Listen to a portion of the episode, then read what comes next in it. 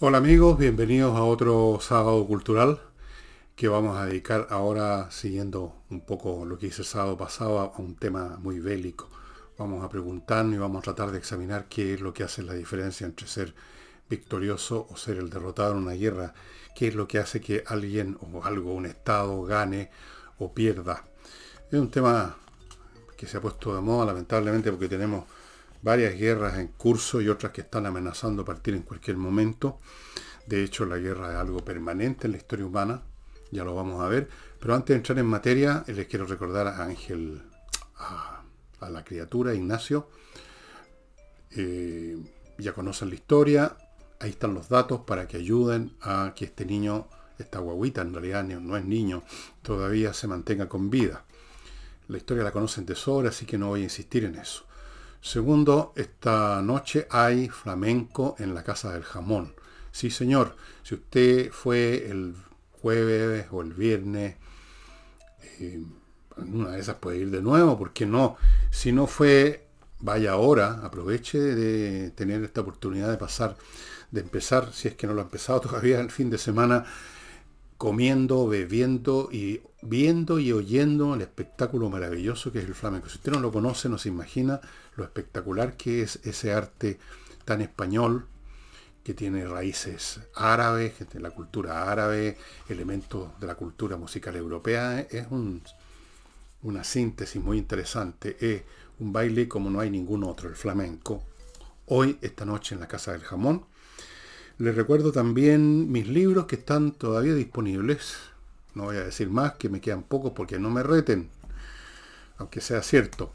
Están en elvillegas.cl slash tienda agrupado en de a 2, de a 3, en, las en todas las combinaciones posibles para que usted escoja la que quiera. También puede comprar de a uno, los precios están votados, precios de liquidación. Y no olviden que tenemos ahora otro método, aparte de usar la tarjeta, que a algunos les incomoda o no tienen, se, se, mm, ponen nerviosos en usar la tarjeta a pesar de que nunca hemos tenido ningún problema. Pero por último, hay ahora un método súper sencillo que es la transferencia. Ustedes nos transfieren, la compra queda con eso hecha y le va a llegar el libro o los libros en un día en Santiago, en dos días en provincia. Súper sencillo, amigos míos. Pronto les vamos a estar contando, ya muy pronto, el próximo libro mío que viene, que no tiene nada que ver con la contingencia, es un libro que yo hice para evadirme de la contingencia y yo creo que ustedes también van a lograr el mismo resultado. Bueno, uno de los pensadores más sólidos, uno de los pensadores más sólidos, uno de los primeros pensadores, diría yo, a nivel filosófico sobre la guerra, y tan sólido que a pesar de las grandes diferencias que hay en cómo se desarrollan las guerras hoy en día por las diferencias de tecnología, estamos hablando de un hombre que escribió en el siglo XVIII, sigue estando vigente mucho de su pensamiento en lo esencial. Me refiero a von Clausewitz, autor de un libro famoso que se llama Der Krieg, de la guerra, que ya se lo voy a mostrar. En una de sus partes, y esta es una de las frases que, se han, que aparecen en su libro y que se han usado muchísimo, define la guerra del siguiente modo. Dice, la guerra es la continuación de la política por otros medios. En otras palabras, es la continuación de la perpetua puja, lucha, conflicto y forcejeo entre entes políticos, naciones, imperios, ciudades autónomas, lo que sea, por sus intereses en contradicción a menudo con los intereses de otros, que no se pueden resolver por medios políticos, es decir, en este caso por la diplomacia, por acuerdo, y entonces se continúa la política por otros medios que es imponer por medio de la fuerza. La guerra es intentar imponer una situación de origen político por medio de la fuerza.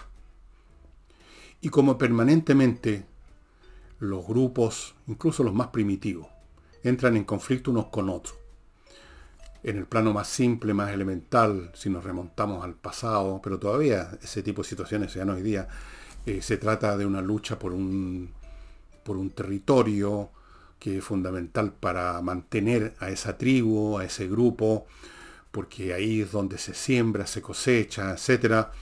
Y o lo tiene uno o lo tiene el otro, y si no llegan a un acuerdo, si no se reparten en partes iguales o esa repartición es imposible, no es suficiente para alguna de las partes, se decide el asunto por quién tiene más fuerza simplemente. Y es la guerra. La guerra elimina o pone en una situación débil al vencido y se le puede imponer. Se le impone una situación. Se destruye a su gente, se destruye lo que sea, se le hace daño materialmente y se le impone una situación. Eso es la guerra.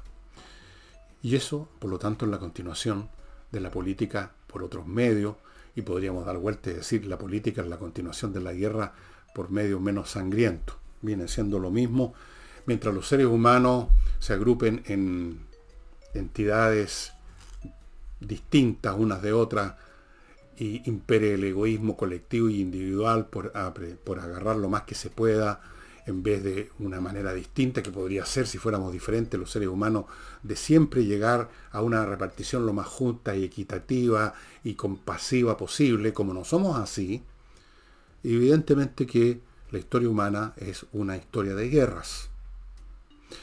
Hoy día o ayer en algún momento me puse a pensar en el programa que iba a hacer y junto con otros elementos que tenía dándome vuelta en la mente, me puse a hacer una contabilidad, por ejemplo, de cuántas guerras hemos tenido desde que se terminó la Segunda Guerra Mundial y supuestamente empezó lo que se ha llamado en algunas oportunidades la Pax Americana, el equivalente a la Pax Romana. Bueno, la famosa Pax Americana tuvo repleta de guerras.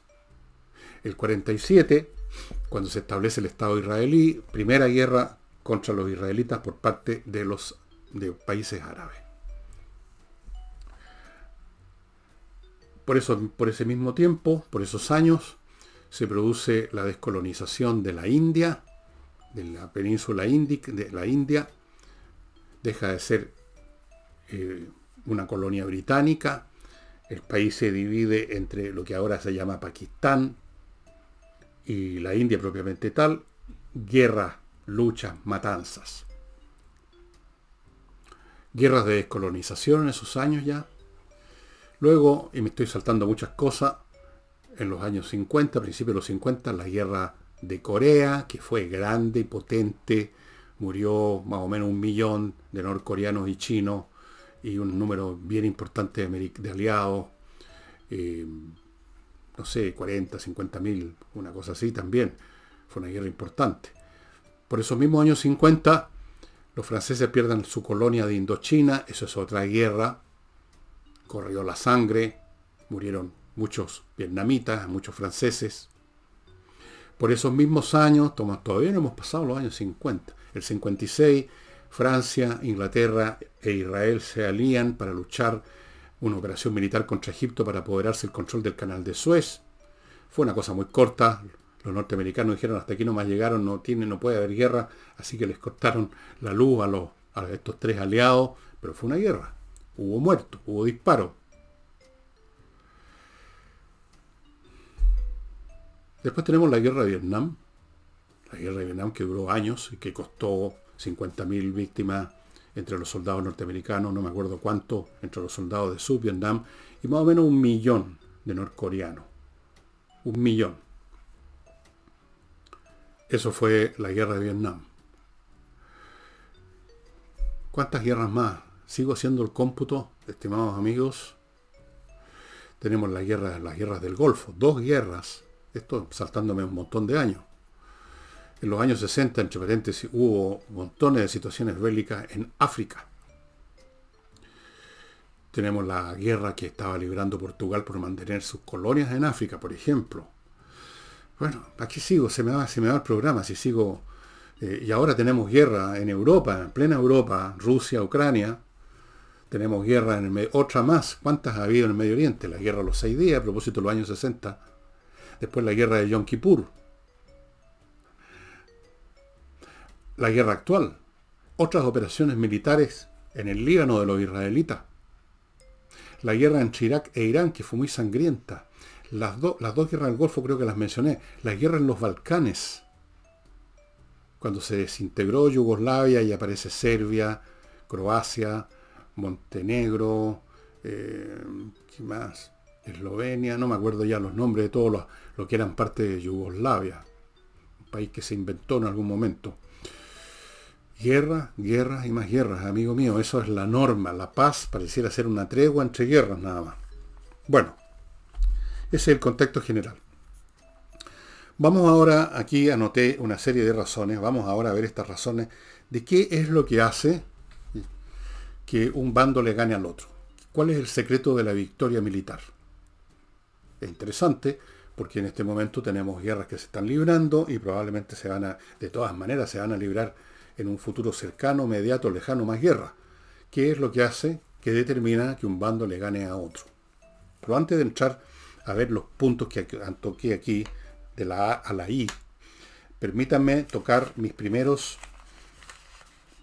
auspiciadores de día sábado, que han tenido la gentileza de confiar en nosotros, sabiendo de que estos los días sábados, así como los domingos, viene mucho menos, tenemos mucha menos asistencia que en la semana, pero igual quieren apoyar este programa y además confían en que las personas que ven este programa serán menos, pero son personas que pueden estar interesadas en sus productos y servicios. Por ejemplo, conversaciones numéricas o conversas numéricas, como lo llama el autor de este, de este curso de matemáticas, dado por un ingeniero de la Universidad de Chile, que mi hija más lo conoce, cursos de matemáticas para niños, para adultos mayores, entregados con una metodología tal, y esa es la gracia, y por eso es que ha sido tan exitoso hasta ahora, que hasta los niños más reacios a estudiar matemáticas, los niños que son muchos, que dicen me cargan las matemáticas, me va mal en matemáticas, odio las matemáticas, y lo que en el fondo odian es los métodos para enseñar matemáticas que todavía se imparten, métodos que todavía se usan, con los métodos, con la manera de enfocar las matemáticas de este caballero, de conversas numéricas, estos chicos le pierden el, odio, el temor y les empieza a gustar porque se dan cuenta de una cosa que cualquiera que estudie matemáticas de una manera inteligente y no aprendiendo fórmula del binomio al cuadrado, de los ángulos del triángulo, rectángulo y todo, como se todas esas cosas. Es un instrumento intelectual entretenido para calcular millones de cosas, aclara la mente, es, es como un juego en muchos sentidos. Conversas numéricas, pónganse en contacto al WhatsApp que está apareciendo aquí a mi derecha. Si usted una persona mayor que quiere refrescar o quiere hacer un ejercicio, la matemática es un excelente ejercicio. Y si usted es papá y tiene niños o niñas con este terrible problema de que las matemáticas les cargan, sacan malas notas, etc. Continúo con Oxinova, el polvito mágico que viene en un sobre como de sopas para, y que se convierte en una sopa cuando usted lo mezcla con un litro más o menos de agua en una media hora, 45 minutos, una sopa de bacterias aeróbicas que allí donde usted las ponga, que las eche, que las vaporice, se acaban los malos olores. Y esto es muy importante ahora, amigos, porque cuando lleguen más fuertes los, los calores que van a llegar, la descomposición se acelera. Las bacterias que producen el mal olor, porque producen la descomposición, se multiplican. Y por eso que este producto está siendo usado con gran éxito en lugares donde se junta mucha materia orgánica. Por ejemplo, los restaurantes o las cocinas, los hoteles, están usando este producto porque es la solución. hágame caso, es increíble este polvito. Usted lo echa allí de donde salen los malos olores, se genera una colonia de bacterias, ya está, en, esta, en esta sopa, aeróbicas que destruyen las bacterias del mal olor, se acabó el mal olor. Oxinova solo se adquiere en la dirección internet que ustedes ven a mi derecha. Y termino este bloque con González y compañía, un buffet de abogados penalistas. Se dedican solamente a temas penales, es decir, temas contemplados por el Código Penal, personas acusadas, arrastradas, llevadas a una corte por crímenes contemplados en el Código Penal y que son serios y que significan en muchos casos, si usted pierde, privación de libertad. Así es que González y compañía son de lo mejor en Chile, han estado en casos súper importantes de esos que salen en la televisión y los han ganado, son los Perry Mason de Chile, González y compañía. Bueno, vamos a los...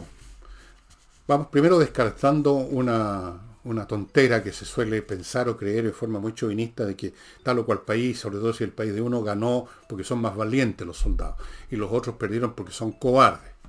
En los ingleses, por ejemplo, los ingleses sin educación, por supuesto, Eh, muchos norteamericanos también tienen la, tonterita mental de creer que los franceses perdieron la Segunda Guerra Mundial, la batalla de Francia, porque son como cobardes, porque se corrieron, porque es una estupidez.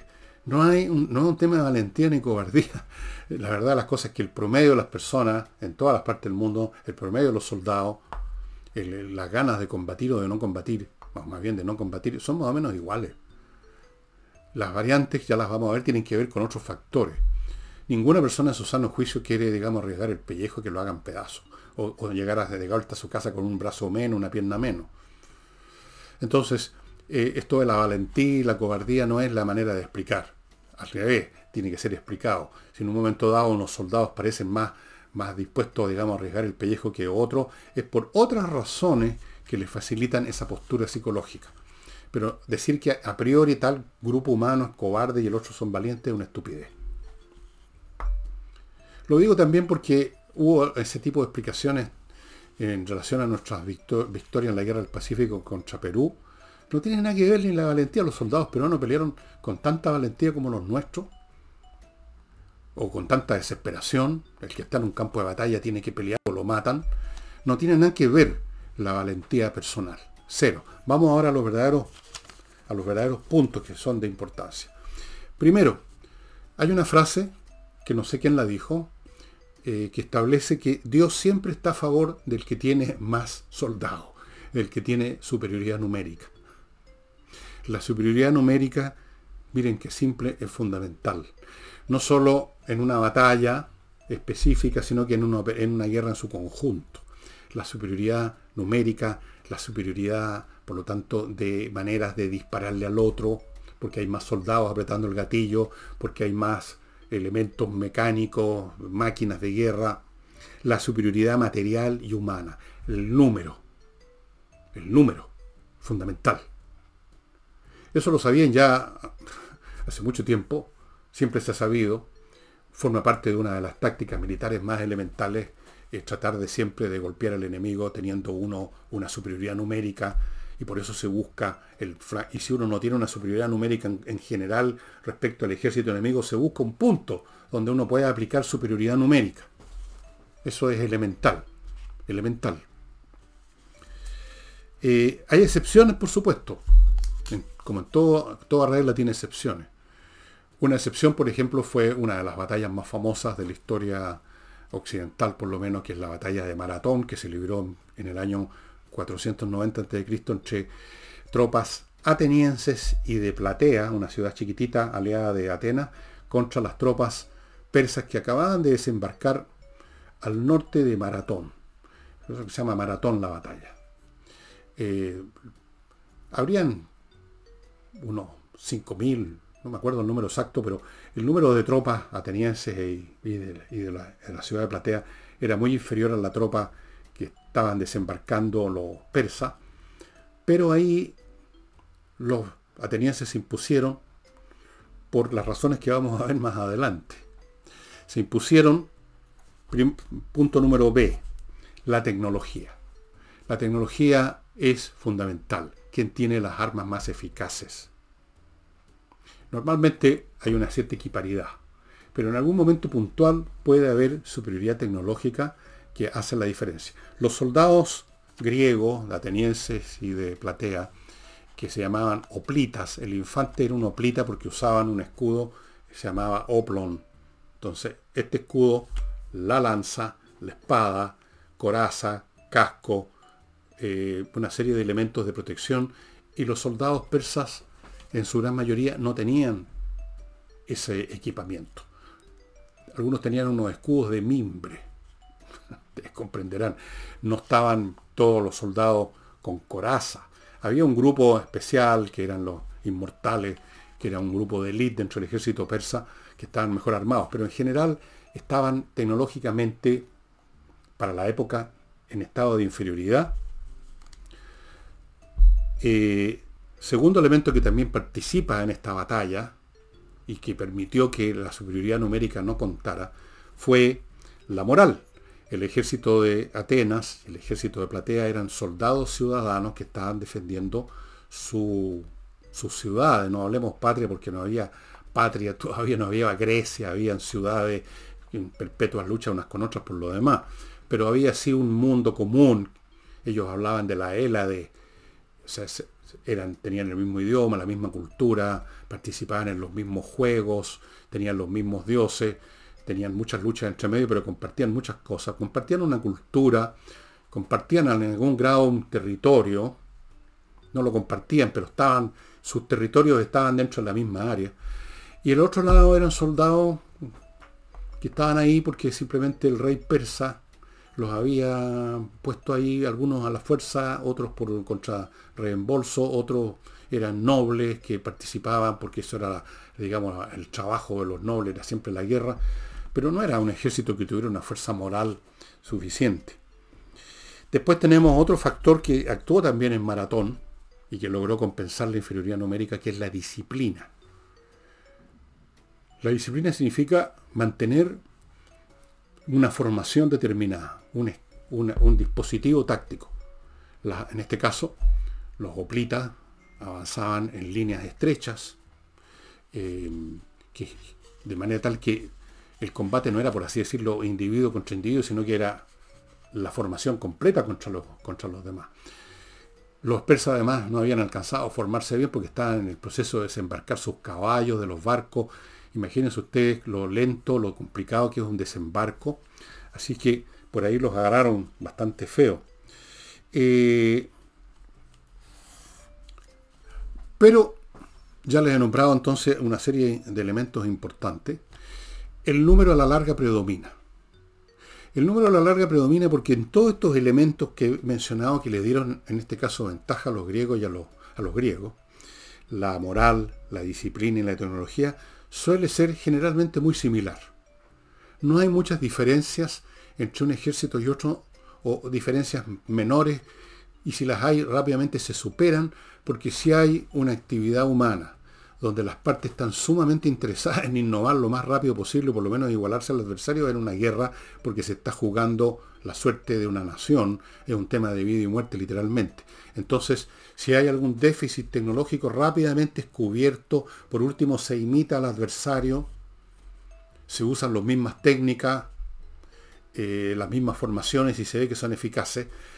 En general, cuando hay diferencias tecnológicas, eh, no son muy grandes, y tienden a equipararse rápidamente. La moral también es bastante similar, o especialmente hoy en día, en, que cuando hay guerra es entre naciones, formadas por igual por ciudadanos. No, no hay mucha diferencia, no hay mucha diferencia. Y lo mismo con la disciplina. Entonces el número termina siendo predominante.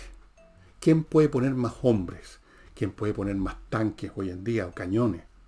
¿Quién puede poner más elefantes? ¿Quién puede poner más legiones? ¿Quién puede, por lo tanto, aceptar, eh, resistir una derrota y seguir peleando? Voy a poner un caso clásico.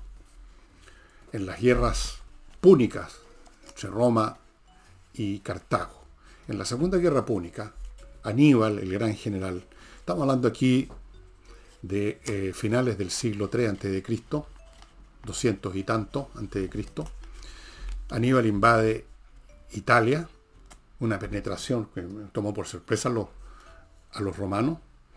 Bajaron por los Alpes, por el norte de la península italiana, y ya les sacaron, digamos, le sacaron la cresta a los romanos en dos batallas previas, eh, Trasimeno y la otra, no me acuerdo el nombre, dos batallas importantes, pero sobre todo luego viene la tremenda batalla de Canae, la clásica batalla de envolvimiento que todavía se estudia en las academias de guerra, donde las tropas romanas, que eran como 80.000 hombres, la flor del ejército romano, son completamente rodeados y son aniquilados casi hasta el último hombre.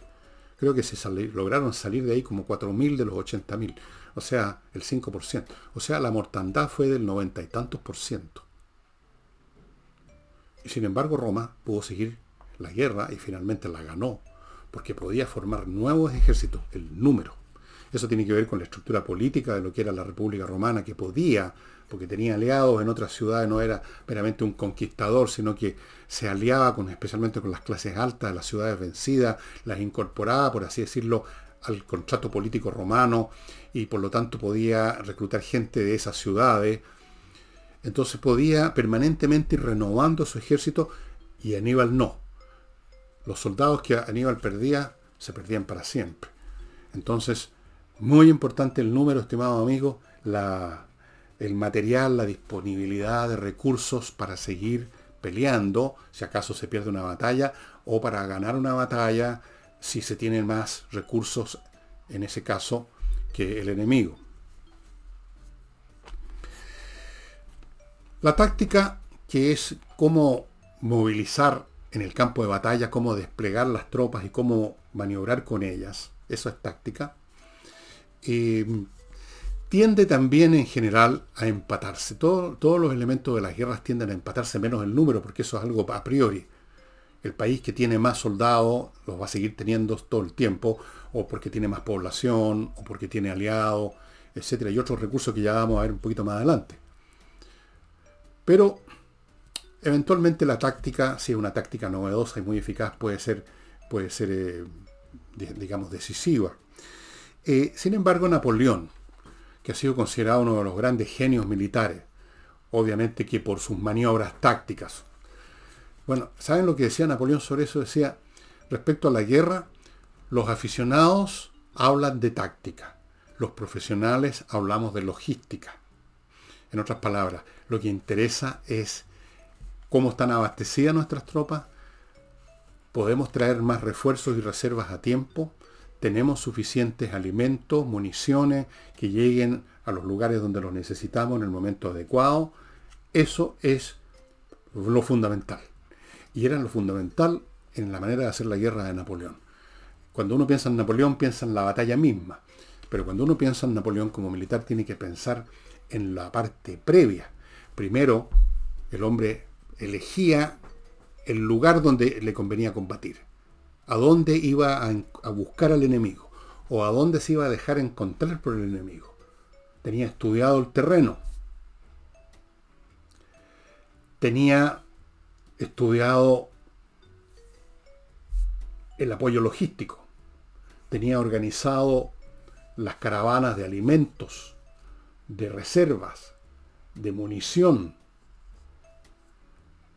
Eso era fundamental, la organización la organización que no se ve, pero que está presente en forma tácita en el campo de batalla, porque en ese momento es donde se ve con qué cuentan las tropas. ¿Tienen suficiente munición o solamente las que llevan en la cartuchera? ¿Hay suficientes proyectiles de artillería? ¿Hay suficiente agua?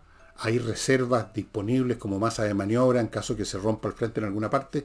Eso es logística, estrategia logística, la táctica, lo que se hace en el campo de batalla. Bueno, obviamente que Napoleón tenía un gran concepto táctico y sabía desplegar sus tropas del modo más eficaz, pero no, no es que los otros generales no conocieran nada de táctica o no supieran cómo comportarse. Napoleón contaba además con una ventaja, el, el ímpetu de sus soldados, los soldados herederos de la Revolución Francesa, luchando contra soldados mercenarios, que por lo más estaban ahí por razones de dinero. ¿Cómo comparar un soldado que está dispuesto, aunque sea en un poco más, en un grado más de disposición a arriesgar el pellejo, con alguien que quiere sobrevivir porque está guerreando ahí porque le pagan, no porque le guste? Hay una diferencia. Entonces, el, ímpetu de las tropas napoleónicas era, era bastante más potente y Napoleón no tenía ninguna con usarlas de la manera incluso sangrienta. Eh, en cierto sentido, Napoleón, podríamos decir, eh, en su concepto estratégico y táctico, eh, es el que desarrolla lo que podríamos llamar la guerra total. No la guerra cuidadosa de estos ejércitos caros que los reyes del siglo XVIII cuidaban de que no fueran a gastarse demasiado porque costaba mucho dinero y por lo tanto las batallas muchas veces eran casi como un ajedrez donde digamos, bueno, si mi posición no es muy buena, entonces mejor retirémonos. Napoleón no tenía ningún problema en realmente ir a a la esencia de lo que es la guerra, que es el campo de batalla y atacar. Ir al choque violento. Esa es la esencia de la guerra, finalmente. Nunca lo perdía de vista Napoleón. Hay otros elementos que determinan, digamos, la suerte de las guerras, de las batallas, incluso, que es un elemento, digamos, que forma parte de la guerra, pero solo un capítulo. Pero los vamos a ver después que me haga cargo, amigos, de este, eh, de un segundo bloque comercial. Ojo, una vez más, insisto, son productos y servicios que son de utilidad para usted o pueden serlo. Por ejemplo, si usted ha invertido, está invirtiendo o piensa invertir en la bolsa para ver si puede agarrar alguna ganancia, hay que llegar muy bien informado. Y por eso revista Mundo Bursátil les dice, suscríbanse con nosotros, porque nosotros, la revista Mundo Bursátil, a mí me consta, entrega información. Ellos trabajan no solamente con gente que conoce el negocio, de la bolsa, conoce qué está pasando con las acciones, qué está pasando con las empresas, sino que trabajan en alianza estratégica con una corredora de la bolsa que es muy prestigiosa, ha sido premiada, y por lo tanto usted encuentra en Revista Mundo Bursátil buenos consejos de dónde poner la plata y sobre todo de dónde no. Ellos van, tienen un dedo en el pulso de la bolsa y por lo tanto si usted está vinculado, quiere vincularse, quiere probar suerte, mejor no pruebe suerte, haga las cosas bien sabiendo, no pruebe suerte. En la bolsa no vale la pena probar suerte. Eso, si quiere probar suerte, vaya al casino y tire una ficha en la ruleta. Aquí hay que saber hacer las cosas. Revista Mundo Bursátil. Fundo Las Cumbres, otro proyecto inmobiliario súper interesante en el sur de Chile para los que están, como muchos lo han hecho ya, pensando en emigrar hacia el sur. Este, este proyecto inmobiliario se encuentra en un sector cercano a Puerto Varas, por camino nacional, que se llama Playa Niklishek. Está a 12 kilómetros de Puerto Varas. Y está este terreno, este, esta propiedad que se está vendiendo en parcela, en medio de un bosque. Y esa es una de las virtudes que definen este proyecto. Usted va a estar entre árboles, estimado amigo, no, en un arbolito recién plantado, árboles crecidos, un bosque nativo. Es un privilegio. Si el día que yo me fuera al sur, yo más bien me voy a ir al cementerio, la mi próximo cambio de domicilio, pero si me fuera al sur, me iría ahí, a un lugar con bosque. Estimado amigo, no puede haber nada más maravilloso. Fuera de eso, está solo a 12 kilómetros de Puerto Vara, así que usted llega ahí en 10 minutos su vehículo, 15, depende a qué velocidad, llegan un ratito para lo que usted necesite ir. Incluso puede llevar todos los días a sus chiquillos a colegio en Puerto Vara. Mire qué simple. Luego regresa y está otra vez en este paraíso propio. Fundo las cumbres. Hay un QR aquí a mi lado que usted puede pinchar con su celular y entrar a conocer más detalle, incluso testimonios de gente que ya está instalada ahí. Y termino este bloque con mi climo que está ofreciendo, como siempre lo ha hecho desde que está instalado en esta empresa chilena que ya lleva siete años, la mejor climatización, los mejores dispositivos que sirven en verano e invierno, calor o frío, filtran el aire, conectados a internet, funcionan con electricidad, gastan poca electricidad, lo independizan a usted del gas, del camión repartidor, de todas esas cosas, silenciosos, filtran el aire, que ya lo dije, pero lo voy a filtrar de nuevo y todo esto ahora, con equipos Prime y una instalación con 5 años de garantía, cosa que nadie más hace en, esta país, en este país. Bien, hay un elemento cultural que quizás lo puse un poco especulativo, quizás, o quizás no, que es en qué grado una cultura a la cual pertenece una Fuerza Armada respeta la vida de sus propios ciudadanos. ¿Hasta qué punto se preocupa de que sus ciudadanos, si tienen que ir a la guerra, lo hagan en las mejores condiciones y no se sacrifiquen sus vidas así al tuntum? Eso es importante. En, los programas en que, de la semana en que he analizado la situación de la guerra ruso-ucraniana, me parece a mí que he mencionado no pocas veces el tema de que desde tiempos inmemoriales los rusos no tienen ese aprecio o ese respeto por la vida de sus propios soldados y de ahí deriva una manera de usarlos que es una verdadera carnicería. Ellos lanzan y lanzan masas y masas y masas. Lo están haciendo ahora en Ucrania. masas y masas que son destruidas. A ellos no les importa con tal que se obtenga el objetivo. Así sufren un 80-90% de baja, que es una cosa para un ejército occidental es imposible de aceptar. Un país en guerra occidental que tenga un alto mando, que manda a las tropas al sacrificio de esa manera, eso es imposible. Ese general, le, digamos, lo, lo, le sacan, lo sacan del cargo, se produce un escándalo, porque en la cultura occidental el valor de la vida, y en sobre todo en los países ricos donde la gente tiene más aprecio a la vida por lo mismo, el tema de así sacrificarla de esa manera tan burda no, no, no entra en la ecuación. Sí en algunos países, en Rusia por ejemplo. En este mismo momento, para que no crean que estoy hablando por una especie de prejuicio, no. Hay una batalla que se está librando en una parte tratando los rusos de conquistar una ciudad que se llama Amdipska. Y han estado hace ya, ¿cuánto? Unas tres semanas o quizá un poquito más, atacándola con una oleada tazota de soldados que son masacrados. Las bajas son catastróficas. 80-90%. Tanques todos destruidos. Las tropas aniquiladas y lo siguen haciendo hasta este momento, lo siguen haciendo. Nuevas oleadas, nuevas oleadas. Vean ustedes imágenes en YouTube, porque ahí las van a encontrar. Eso no lo hacen los ucranianos, no lo hacen los norteamericanos, no lo hace ningún país occidental, porque hay otro concepto acerca del valor de la vida y de cómo, digamos, qué se le puede pedir a un soldado. En países como Rusia, que tienen una tradición que se remonta al año 1000, y no estoy exagerando, de autocracia, donde todos son siervos menos el que manduquea, donde no se conoce la libertad, ni la democracia, ni los derechos, ni nada, sino que las personas son simplemente palitroques en manos del autócrata de turno, que en este caso es Vladimir Putin. Entonces, se les manda nomás a la muerte.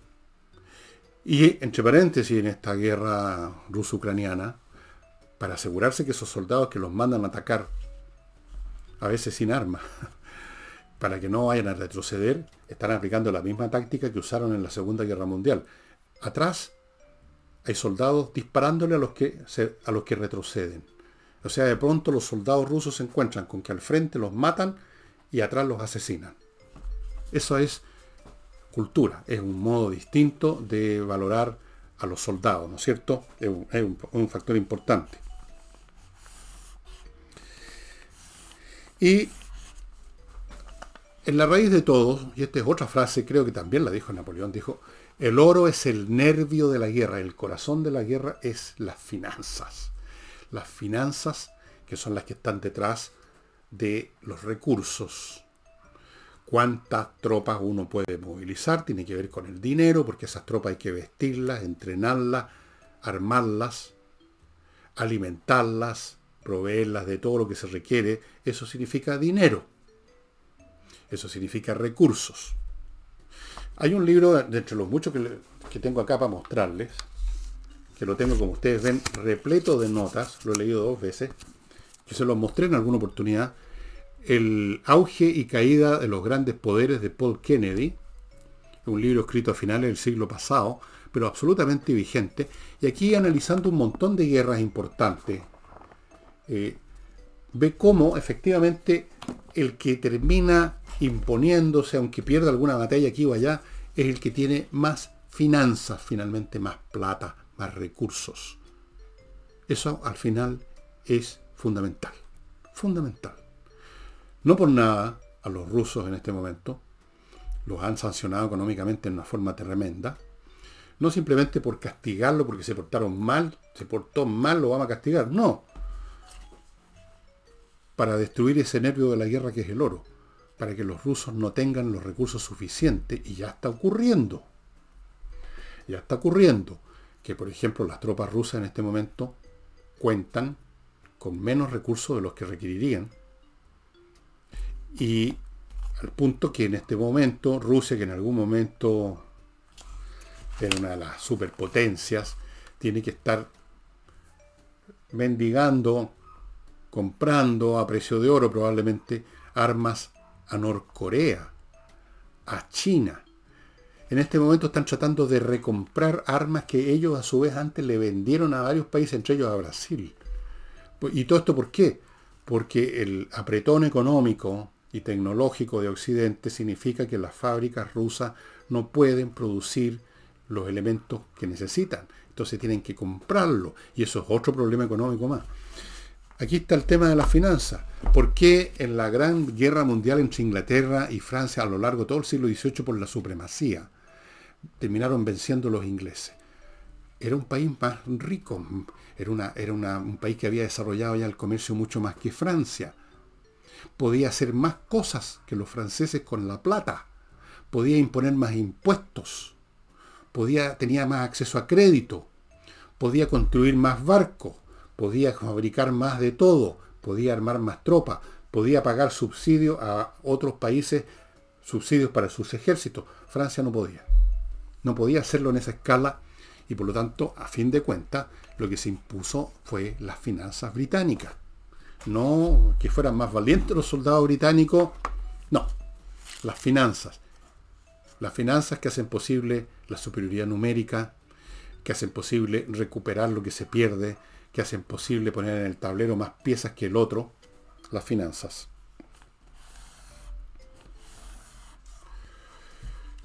Eso nos hace pensar, estimados amigos, a mí me ha hecho pensar por lo menos, que en el actual enfrentamiento que todavía no llega a, a los balazos, pero puede llegar el día de mañana, entre Estados Unidos y China, China tiene la ventaja de los números. Y no me refiero a la cantidad de habitantes, porque la cantidad de habitantes es solo un factor.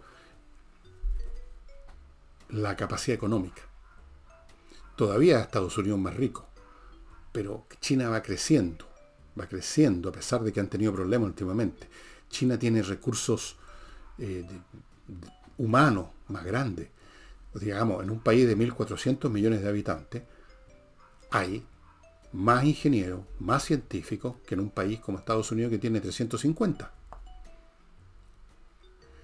Entonces, hay, un, hay una capacidad de, eh, de logística financiera que se traduce en números. Por ejemplo, en este momento los norteamericanos, el alto mando militar, en los círculos políticos de Estados Unidos, hay una preocupación porque ya hoy la flota china es más grande que la norteamericana, que era, es inmensa todavía, pero los chinos tienen más barcos.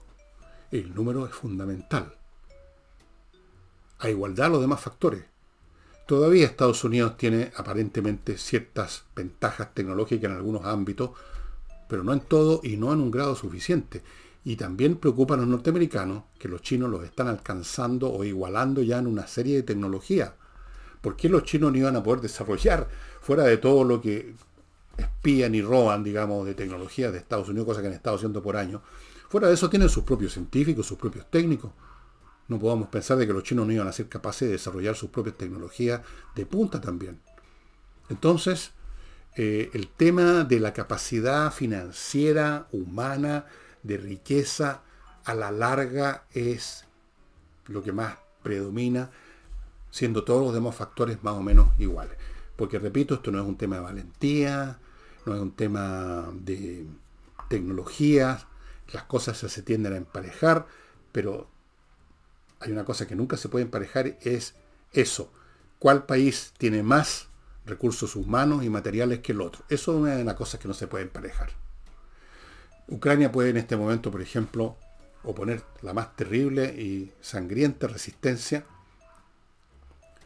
pero no, va, no por eso su población, que es la décima parte de la de Rusia, digamos, va a crecer y se va a equiparar a la de Rusia porque están en guerra. No estoy diciendo en este caso que los rusos van a ganar esta guerra. Estoy diciendo que hay cosas que no pueden cambiarse. El porte de un país, sus recursos materiales y humanos. Eso es fundamental. Si ustedes ven en, YouTube algunos relatos, y hay un montón de videos de YouTube, que a veces es puro relato, no hay video, de soldados de la Segunda Guerra Mundial alemanes, que fueron llevados prisioneros, cayeron prisioneros en alguna batalla y fueron a dar a Estados Unidos y vieron la inmensidad de Estados Unidos, la capacidad militar, y dijeron, no podíamos ganar, no podíamos ganar. Los japoneses que bombardearon Pearl Harbor y hundieron, hicieron mucho daño a la flota norteamericana, el propio general japonés que planeó esa batalla y que luego murió, fue muerto, fue emboscado en un vuelo y lo, lo mataron aviones norteamericanos. Él mismo le había advertido a la superioridad política japonesa que después de Pearl Harbor podían estar, digamos, guapeando un año, pero que después ya era otra cosa porque iba a despertar un gigante industrial. Cuando uno ve las cifras de lo que producían los norteamericanos en la Segunda Guerra Mundial, es realmente apabullante. Mientras, por ejemplo, los alemanes con muchas dificultades, porque un país, un país rico y potente era Alemania, y eh, además saqueaba todo el resto de Europa donde tenían sus tropas, pero aún así, cuando ellos producían 500 aviones, los norteamericanos estaban produciendo 10.000. En Estados Unidos en un momento llegaron a estar poniendo sobre las aguas, como se dice, eh,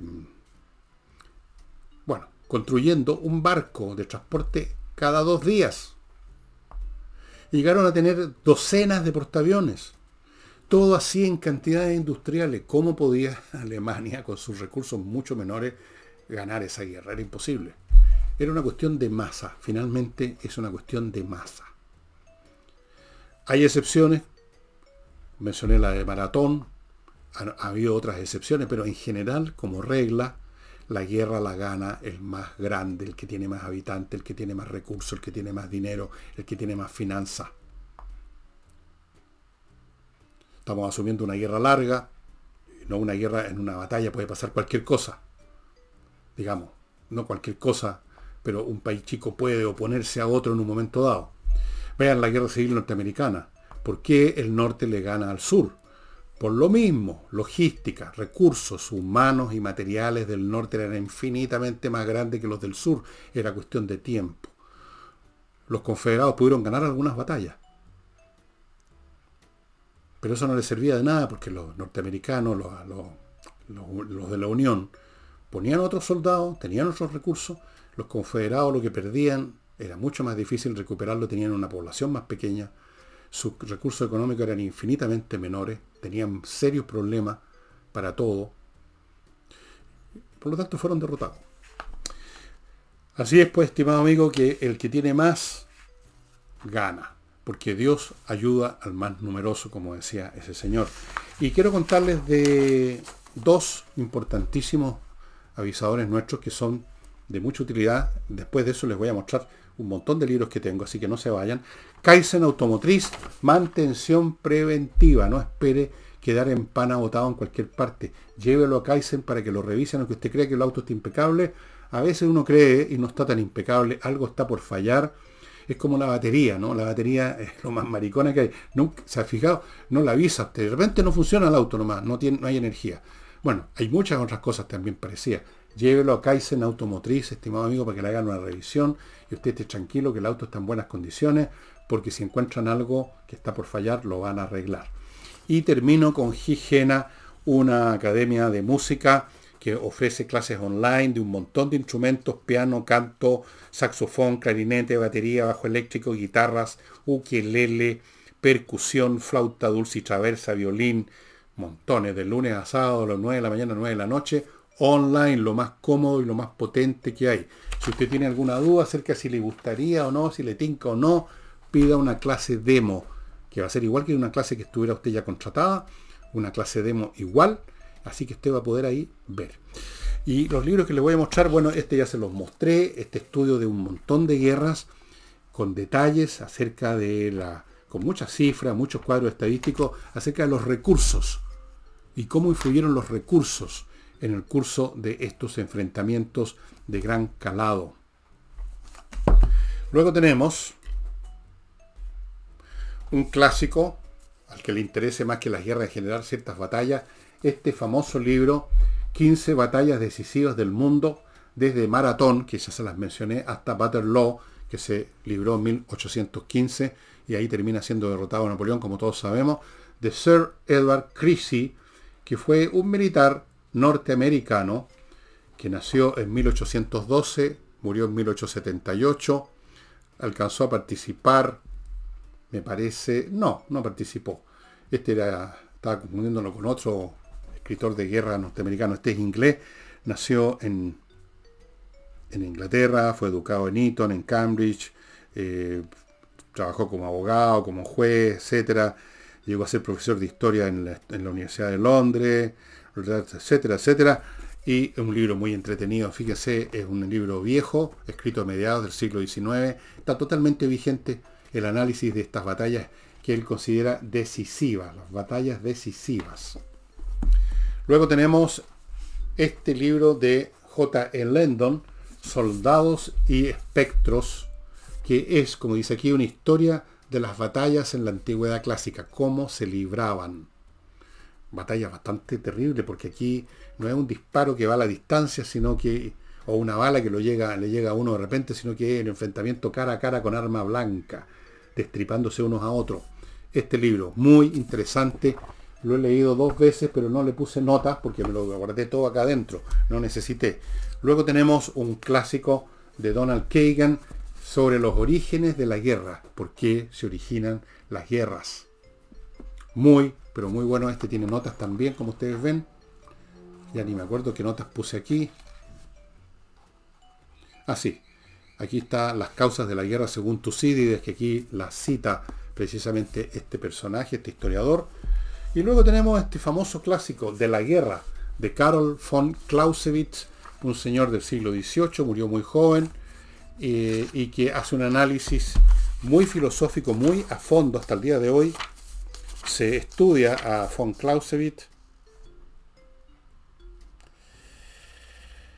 Por ejemplo, aquí empieza, ¿cuál es la definición que él da? Dice, no vamos a comenzar con una definición pedante y cargosa de la guerra, sino que nos limitaremos a su esencia, que es el duelo. La guerra no es otra cosa que un duelo en una escala más amplia. Muy interesante, lo van a encontrar en, Amazon, está en 25.000 idiomas, el original es alemán, aquí lo tengo en castellano, esta es una edición cubana del año 69 del Instituto del Libro La Habana 1969, no sé cómo llegó a mis manos este libro, pero llegó a mis manos. Y aquí lo tengo marcado, ¿por qué lo tengo marcado aquí? Dice aquí el objetivo es la destrucción de las fuerzas enemigas. Eso era lo que entendía Napoleón, como le dije antes. No, para él no era un tema de maniobra y de adivinar, bueno, si sigo voy a ganar o voy a perder, así que mejor me retiro, me voy para acá. No, él iba derecho, al hueso.